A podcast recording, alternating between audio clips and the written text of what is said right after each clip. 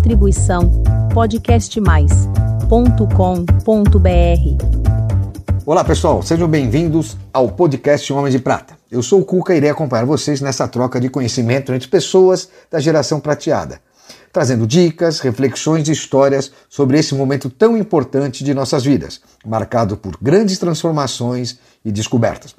Acompanhe agora mais um episódio do nosso programa. E não se esqueçam de seguir a gente no nosso canal do YouTube e nas redes sociais, Instagram, LinkedIn e Facebook. Homens de Prata, uma geração de valor.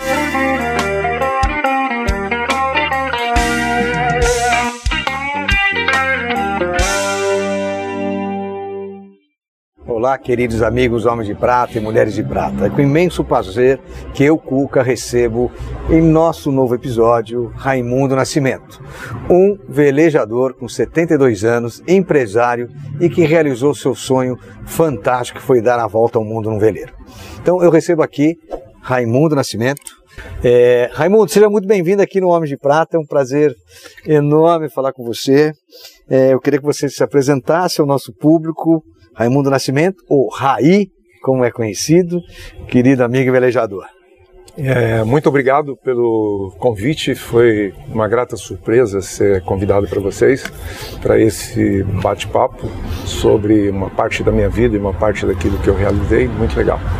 É, meu nome é Raimundo Nascimento, eu sou natural de Juazeiro da Bahia, sou brasileiro, certamente, é, cidadão e marinheiro. Casado? Casado, casado. Quantos filhos?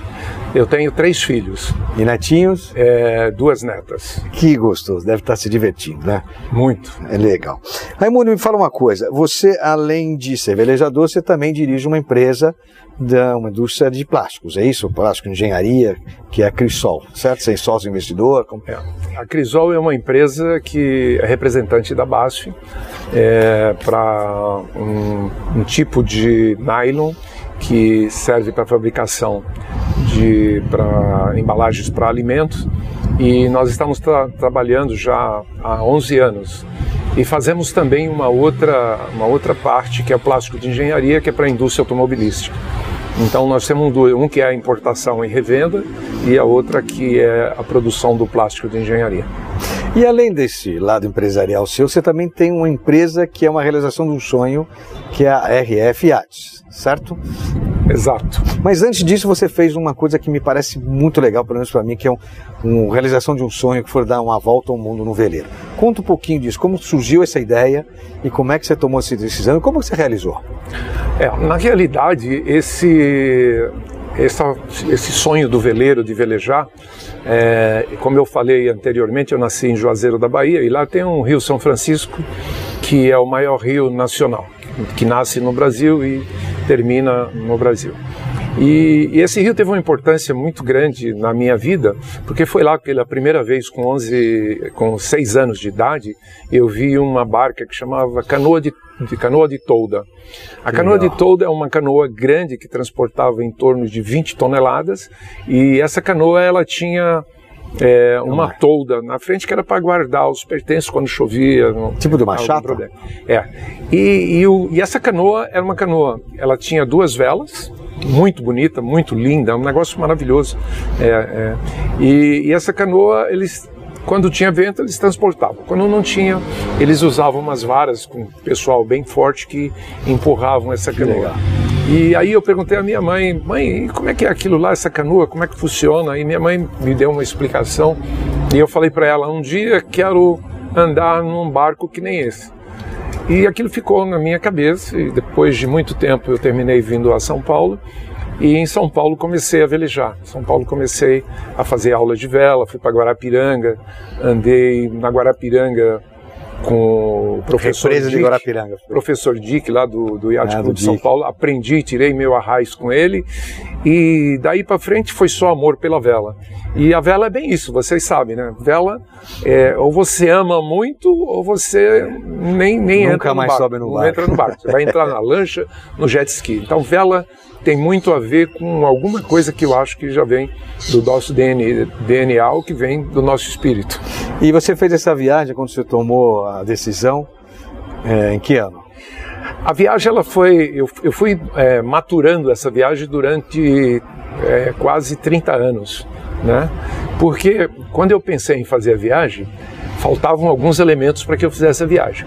Primeiro, eu não tinha dinheiro, depois eu não tinha barco e depois eu não tinha tempo. Né? é verdade. É.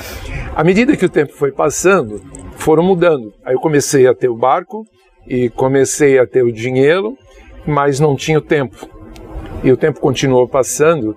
E um dia, quando o barco estava pronto, falei para minha mãe. Minha mãe já estava com 87 anos. Aí falei para a mãe: Eu vou fazer uma viagem, vou dar uma volta ao mundo. Ela falou: Filho, posso pedir uma coisa? Espera que eu vá daqui para você ir. Você vai, certamente você vai. Mas espera um pouco mais. E aí eu esperei, né? E fui me preparando até que um belo dia fiz a viagem. A preparação da viagem é, foi é, aproximadamente 14 anos, né? E nesses 14 anos eu fui, é, além de amadurecer na ideia e começando a tentar colocar uma, uma data, um prazo para o sonho se transformar em meta, e, e até que finalmente no, em abril, dia 23 de abril de 2011, eu zarpei do Rio de Janeiro para re realizar esse meu sonho da volta ao mundo. Que barco você estava? Eu estava num veleiro, que é um veleiro chamado Carol. É um projeto do carioca chamado Cabinho. Cabinho, é, meu Roberto ídolo, Barros. Cabinho meu ídolo, porque Roberto Barros. ele, ele foi até a Polinésia Francesa num barco sem motor de 7 metros e meio. Ele e a Aileen, a esposa dele. E, e, o Cabinho projetou o barco, terminei construindo esse barco em quatro anos. Nesses quatro anos que eu construía o barco, eu aproveitei para ir amadurecendo essa preparação. Então, foi muito legal. E quais os momentos mais marcantes dessa sua viagem? Ah, o mais positivo que eu considero, você pode até me chamar de louco, foi pegar a maior tempestade de todas as viagens ao sul de Madagascar. Essa tempestade foi. É, eu, eu esperava e não ia conseguir fazer uma viagem, acho que ninguém consegue dar uma volta ao mundo que não tenha nenhum momento de tempestade. Mas se não tivesse, eu acho que eu ficaria frustrado. Eu acho que foi importante para mostrar é, que o barco estava perfeito, que tudo aquilo que eu idealizei do barco, tudo aquilo que eu projetei do barco estava perfeito e que também eu estava preparado para viver aquele momento. Após os 60 anos de idade, é, o único brasileiro que deu uma volta ao mundo solitário sou eu. Né? 305 dias. 305 dias. É. E que dicas você daria para os homens de prata que de repente, poxa, eu quero realizar esse sonho, eu quero montar num barco? O que, que você dá de dicas para eles? O que, que eles precisam saber para passar essa experiência? A, me a melhor forma de transformar um sonho em realidade é você colocar prazos. Não, isso não é só para velejar, não é só para dar uma volta ao mundo, é tudo na vida. Você precisa estabelecer um prazo para. Pode ser que naquele prazo, no momento, por algum motivo, não dê, mas você vai estar mais próximo, porque você tudo estará conspirando para que você realize o seu sonho. E falando em sonho, você tem um outro sonho que foi ter o seu próprio estaleiro e construir um barco que você acredita que possa atender as pessoas da melhor maneira possível, um barco, a princípio, um barco rápido que você está fazendo, e um, um segundo barco que é um, um, uma embarcação mais para cruzeiro. Me fala como é que é essa sua experiência como empreendedor na, nessa indústria náutica. O estaleiro Pode falar é, o nome, por favor. O estaleiro, a minha família, é, meus filhos principalmente, no início eles achavam que era uma insanidade. Pai, você já tem uma fábrica de plásticos e uma fábrica muito legal, por que, que você tem que pensar em fazer o estaleiro? É, o que acontece é o seguinte, no Brasil existe poucas fábricas de veleiros e as fábricas de veleiros elas não trabalham pensando no velejador elas trabalham pensando e de uma forma um pouco diferente. Então, um veleiro, na minha concepção, não pode ser lento, um veleiro tem que andar bem, tem que ser forte o suficiente para aguentar qualquer tipo de mar, né? E tem que satisfazer o, o, o seu dono. Se você não tem essa concepção de velejar, de velejador ou de veleiro, então você tem que comprar uma lancha, você tem que comprar um troller, você tem que comprar um outro tipo de barco. Veleiro tem que ter o desejo e o gostar da, daquela situação de velejar, né? onde fica seu estaleiro? Eu queria que você falasse um pouco do estaleiro, como é que as pessoas, se quiserem fazer uma visita, como é que pode fazer? Se procura, me procura, Fala um pouquinho. O meu estaleiro está em Sorocaba, é, chama RF Atis e é fácil de visitar. Esse estaleiro é estaleiro sem mistério. Basta entrar em contato com, comigo no, no, no meu telefone ou no, no, no, Google já tem RF é só procurar, facílimo ah, de chegar, nós estamos no Distrito Industrial. Pode falar que é do Homens de Prata que tem desconto. Pode falar que tem desconto, mas pode visitar a qualquer hora. Necessariamente você não precisa visitar meu estaleiro para comprar um veleiro, mas você pode ir lá é, para é saber como é que é um, como que um veleiro é fabricado desde o início e a gente vai ter. A gente vai gravar isso também, vamos mostrar em alguns lifestyles essa parte, mas independente disso, é muito legal se vocês quiserem conhecer. Me diga uma coisa, por que viver uma aventura? Qual a importância de viver uma aventura, na sua opinião?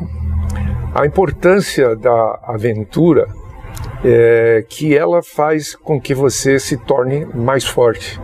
Né? Qualquer tipo de aventura, não importa. Não é, aí não precisa ser uma, uma viagem, não precisa ser até alguém que, que se prepara para atravessar numa corda bamba, até alguém. É, tudo é uma aventura. Até pular de bungee jump é uma aventura.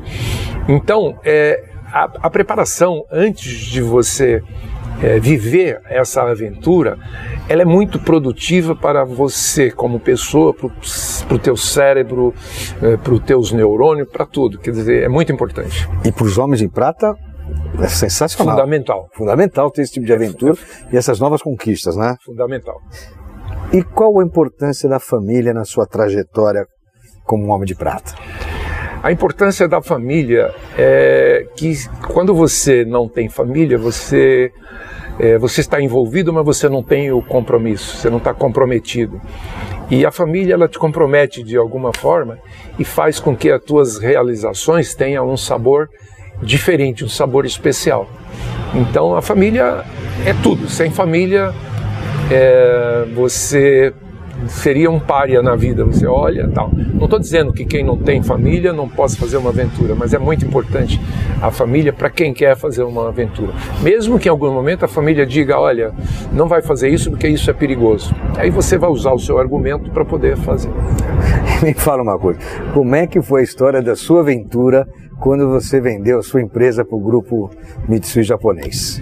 Vender a Produmaster para o grupo Mitsui é, foi foi muito bom do ponto de vista da venda eh, propriamente, porque eles me pagaram aquilo que eu, eu pedi, aquilo que a empresa valia. A empresa estava muito bem, quer dizer, nós não tínhamos necessidade da venda, mas eu, eu tinha mais dois sócios e os sócios é, me falaram: olha, eu acho que vender a empresa seria interessante para todos nós. E aí eu vendi, falei: vou vender essa e vou criar outra em seguida, como de fato aconteceu.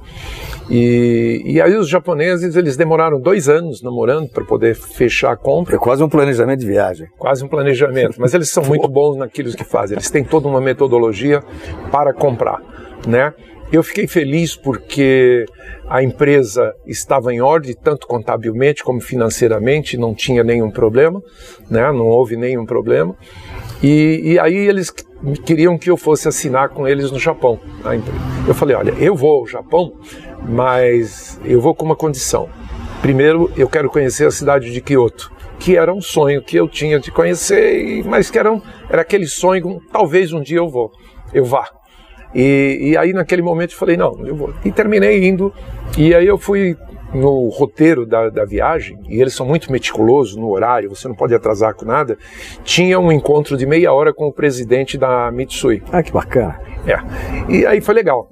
Mas aí o Takimoto, que era o, o, a pessoa que estava me assessorando, ele falou: o senhor vai lá, o senhor tem três minutos para fazer um discurso na frente do presidente, porque é só 30 minutos e a sua parte três minutos. Eu falei para ele: eu não vou fazer, eu vou falar três minutos, eu não quero falar três minutos. Não, o senhor é obrigado a falar. Não, eu não sou obrigado. Obrigado a falar três minutos? Eu, eu, eu, falo se eu quiser. Não, mas vai, já está no script, ele já leu e já está tendo que falar. Ah, então tá bom. E aí, enquanto nós íamos indo, eu fui escrevendo rapidamente e fui escrevendo sobre o Kazato Maru, que foi um navio que trouxe os japoneses para o Brasil em 1908, 781 japoneses. E, e, e aí, e eu falei para eles sobre o Kazato Maru, a forma como eles foram recebidos no Porto de Santos, em São Paulo, e depois foram para as plantações de café. E disse: Eu gostaria que novamente vocês viesse para o Brasil para cuidar da empresa que eu cuidei a vida toda como se fosse um filho. Então eu estou passando essa incumbência para vocês, falando para o presidente e para a sua diretoria, para cuidar bem dessa que empresa, que ela continue a sua trajetória de sucesso. Aí ele falou: pode deixar que é isso que nós vamos fazer. E realmente está acontecendo. A empresa cresceu muito, está muito. A empresa grande. aqui em São Paulo mesmo? Em São Paulo, em Mauá. Ah, Mauá. Ele está lá e foi muito legal, muito legal isso daí, uma parte legal. E você pensa em se aposentar já ou não?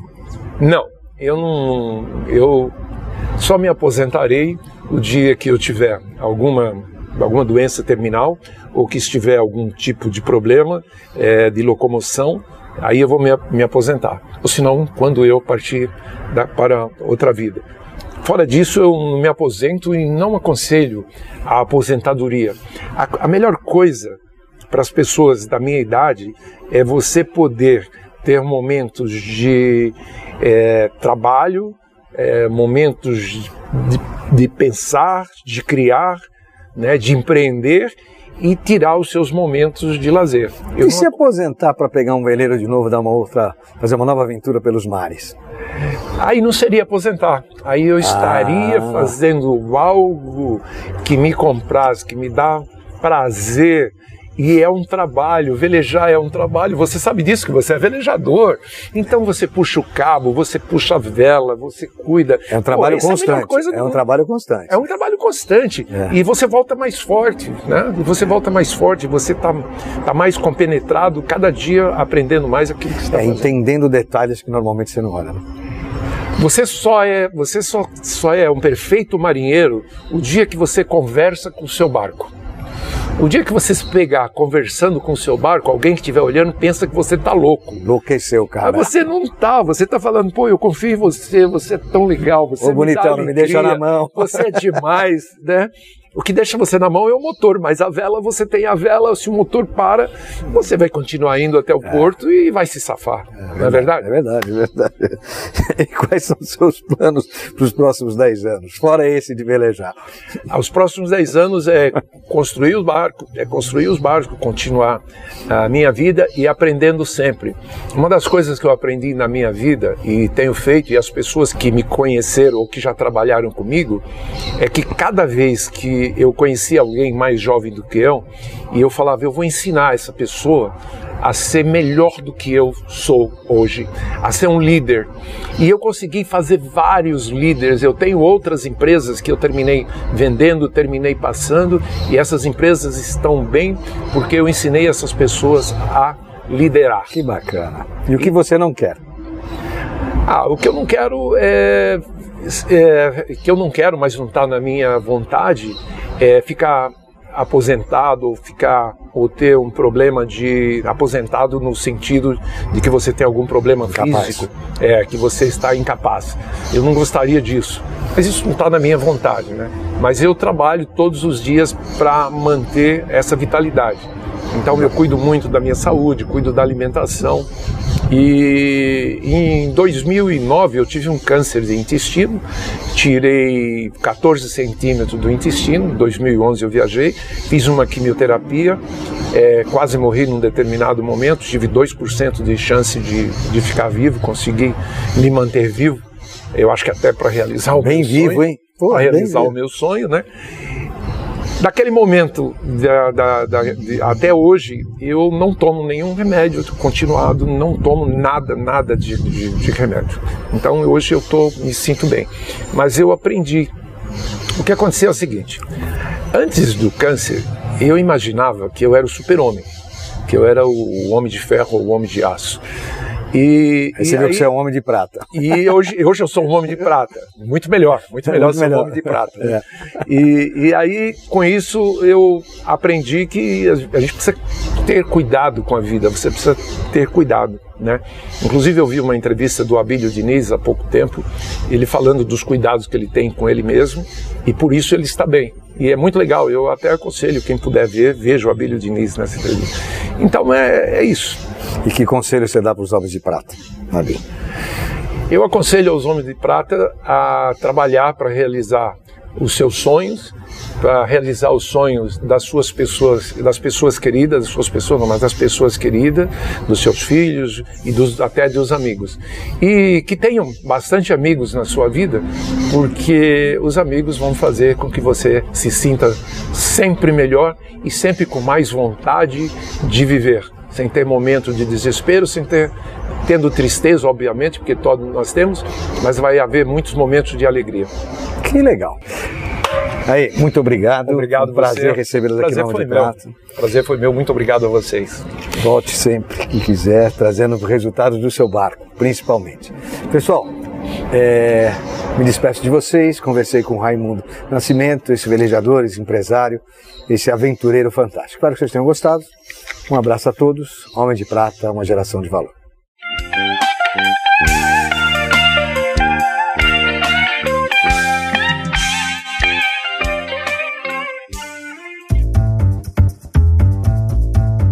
Distribuição podcastmais.com.br